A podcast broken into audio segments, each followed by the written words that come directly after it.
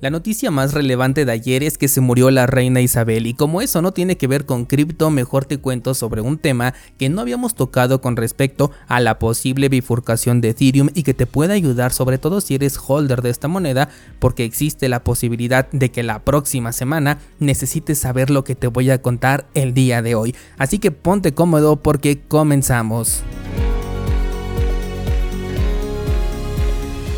Si estás viendo el episodio en YouTube o en Odyssey, te aviso que este episodio no tiene video, así que únicamente es audio, ¿de acuerdo? Bueno, pues hay un par de preguntas que me hicieron unos descentralizados que me parecen bastante interesantes y que quiero compartirlas contigo. Son respecto al merge de Ethereum y a la posible bifurcación y es que ya te he platicado sobre posibles proyectos que estén beneficiados por este merge y también del proceso que ha acompañado a Ethereum desde sus inicios hasta ahora. Pero eh, estas preguntas son un poquito más específicas, de hecho son diferentes y por eso es que te las comparto. La primera de ellas es si vale la pena pedir un préstamo en Ethereum para que en caso de que exista un hard fork puedas recibir tokens completamente gratis. Bien, aquí hay algunos puntos de fallo que de hecho le comenté al descentralizado por mensaje y el primero de ellos es que no sabemos si va a ocurrir este hard fork. Todo apunta a que sí, pero todo puede pasar. Es posible que el MER se retrase todavía. Ayer vimos de hecho que es muy sencillo retrasarlo técnicamente hablando. Se puede incluso llegar a cancelar, cosa que no creo, pero la posibilidad existe y la otra es que la bifurcación tarde tiempo en llegar. Es decir, para que exista tienen que modificar el código y hasta el momento no he sabido de algún avance en este tema. Se tiene que quitar, por ejemplo, la bomba de dificultad por lo menos. Quizás esto sea algo sencillo que se pueda hacer de un momento a otro, la verdad es que esto no lo sé, pero lo que sí sé es que requiere organización requiere de un grupo de mineros que lo avalen, otro grupo de validadores, porque de lo contrario podrían hacer un ataque del 51%, así que existe la posibilidad de que el fork no sea tan rápido como pensamos y eso haría que tuvieras que absorber la posible volatilidad del mercado en caso de que después del merge el precio de Ethereum se desplomara o por lo menos comenzara a bajar porque esto podría en riesgo tu colateral. O sea que no es que el 15 se realice el merge y enseguida nazca el fork. Sí puede ocurrir, pero no hay nada seguro, todo hasta el momento sigue siendo un rumor. El segundo punto de fallo que veo es que pedir un préstamo significa que vas a poner más dinero en un contrato del que no tienes control, es decir, que pierdes la custodia de esas criptomonedas para obtener un préstamo de menor valor al colateral que pusiste y del que ahora sí tendrías las claves privadas. Vamos, que estás poniendo 100 dólares para poder utilizar 40, siendo que podrías haber comprado 100 dólares de Ethereum desde un principio y tener la custodia, por lo que la opción de un préstamo personalmente no la veo viable frente a comprar directamente la criptomoneda en el caso caso de que estamos hablando de que quieres aprovechar esta oportunidad. La otra es que si no eres un holder de Ethereum, sino que solamente quieres comprar por la posibilidad de ganar tokens con este posible fork, tu riesgo es que no eres de las personas que quiere holdear Ethereum porque de lo contrario ya lo tendrías en tu cartera desde antes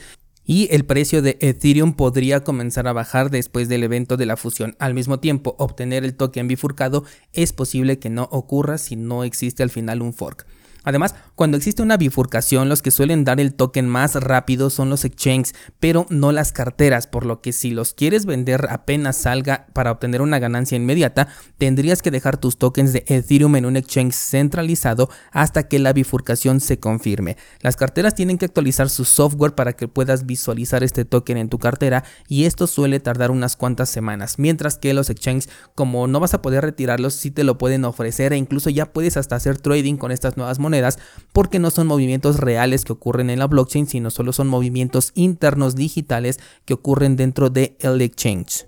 De hecho, tiene mucho que ver esto con la otra pregunta que me hicieron y es si tengo la custodia de mis Ethereum, por ejemplo, en mi ledger, ¿qué hago para que me den estos nuevos tokens?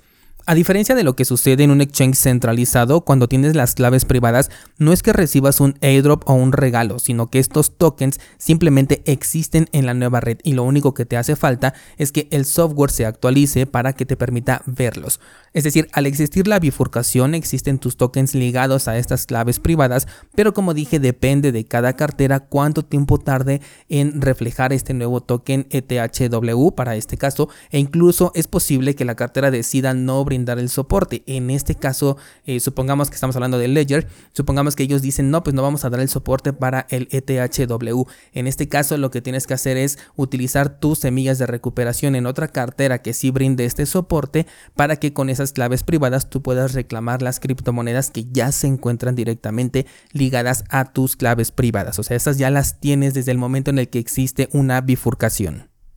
Ahora, aquí vienen un par de sugerencias. Número uno, si es que vas a hacer esto, yo personalmente no vendería luego luego. Si llega a existir esta bifurcación, va a tener un pico pues casi inmediato, después se va a desplomar y si tiene éxito cuando el mercado se recupere, entonces su precio va a volver a subir y puedes obtener una mayor ganancia. Es especulación, pero por lo menos es lo que hemos visto con algunas bifurcaciones en, en la historia. El riesgo que corres si no buscas vender luego luego, pues si es que no tenga éxito y al final pues no puedas venderlo o lo vendas por una menor cantidad. No pierdes absolutamente nada, simplemente no estás ganando. ¿Por qué? Porque esto es dinero gratis. Otra sugerencia más importante, suponiendo que el fork exista, antes de reclamar tus nuevos tokens, sobre todo si utilizas las palabras de recuperación en otra cartera porque esa ya da el soporte para el nuevo token y en donde tú los tienes todavía no da ese soporte,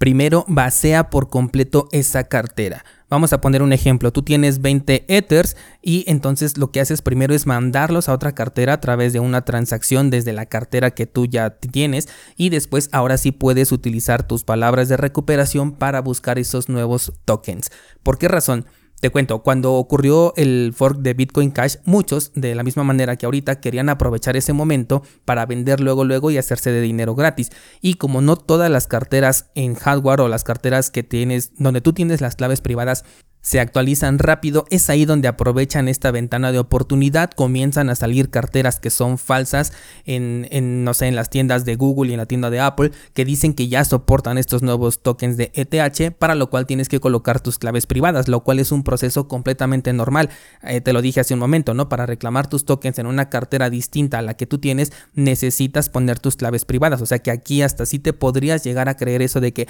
ah, me pidieron las claves privadas, pues claro, porque tienes que restaurar tu cartera en otro servicio para poder ver esos tokens que te corresponden y, han sido bifurcados, así que podrías llegar a caer en esta estafa, pero resulta que esta aplicación pues es apócrifa, no es real y lo que consiguieron son tus claves privadas, consiguieron tus palabras de recuperación con, los cual, con lo cual tienen acceso a tus claves privadas y ahora te van a robar esos ethers por no haberlos movido desde antes. Además, como te he comentado en varias ocasiones, Ethereum maneja un modelo de cuentas. Esto significa que, que al tú entregar estas claves privadas de Ethereum también les estás entregando el control de cualquier token ERC20 que tengas en tu cartera, ERC721, BEP20, BEP2 y cualquier estándar eh, como de Polygon, Harmony y todo lo que sea compatible con la Ethereum Virtual Machine te pueden llegar a quitar porque les entregaste las claves privadas. Ese es uno de los mm, peligros o riesgos que tiene el utilizar un modelo de cuentas como el de Ethereum, que no nada más pierdes el control de una sola red, o más bien que pierdes el control de toda la red entera, incluyendo a todos los tokens que contiene esa red. Así que es importante que dejes vacía completamente la cartera antes de realizar este proceso, no solamente de tokens de Ethereum, sino de cualquier otro token. O sea, todo lo que tengas en esa cartera con las mismas claves privadas, definitivamente sácalo antes de restaurar tus claves privadas en otra cartera por querer buscar este token, porque a lo mejor vas a estar buscando un token que al final ni tiene éxito, va a valer apenas unos cuantos centavos y a cambio perdiste todo lo que tenías en esa cartera por esta pues idea de querer vender rápido y conseguir pues un dinero extra, un dinero gratis, ¿no? Finalmente si tú ya tienes Ethereum en tu cartera, holdéalo, espérate un ratito, trata de venderlo, no lo sé, un par de semanas después cuando ya todo esté un poquito más tranquilo, al principio incluso pueda existir un ataque del 51% porque la red pues no sabemos si va a tener fuerza al principio, si realmente eh, van a estar validando las transacciones de manera correcta o hay actores maliciosos que quieren eh, robarse pues las criptomonedas de otras personas a través de este ataque 51%, no lo sabemos, o sea, hay mucha especulación alrededor. Personalmente, si yo tuviera Ethereum y adquiriera estos nuevos tokens, los holdearía ahí hasta el próximo mercado alcista. En el mejor de los casos obtengo una ganancia y en el peor de los casos pues simplemente no pierdo nada porque ese dinero ni siquiera lo tenía antes de. Por último, después de haber realizado todo este proceso y si ya conseguiste obtener estos nuevos tokens, no vuelvas a utilizar esa cartera que está asociada a esas palabras de recuperación porque tú ya las expusiste en otra aplicación que probablemente sea nueva, probablemente sea una ya conocida, incluso si lo haces en otra cartera en hardware, eh, aún así yo no sugiero que vuelvas a utilizar esa cartera. Aquí las podemos crear de manera ilimitada, así que no te va a costar absolutamente nada y de hecho, desde el momento en el que enviaste tus tokens hacia otra cartera, pues significa que ya hiciste una cartera completamente nueva, así que mejor utiliza esa. Y esta que es donde expusiste ya tus claves privadas, simplemente deséchala. Esto es lo que te quería comentar con respecto a la bifurcación. Siento que es un tema que no habíamos tocado ni siquiera por encima y me parece súper importante, sobre todo si dentro de la comunidad de descentralizados hay personas que tienen ya holdeado su Ethereum y van a recibir estos tokens en caso de existir, por supuesto o bien que piensan así como el descentralizado que me pregunta, ¿no? Quieren ya sea comprar Ethereum únicamente por el objetivo de duplicar su dinero o incluso pedir un préstamo que aquí, como lo acabamos de analizar, pues personalmente no lo considero una buena idea, pero por supuesto la decisión final la tienes tú. Con eso cerramos este episodio, muchas gracias por acompañarme, te espero el día lunes con un episodio monotemático bastante interesante y que tengas un excelente fin de semana.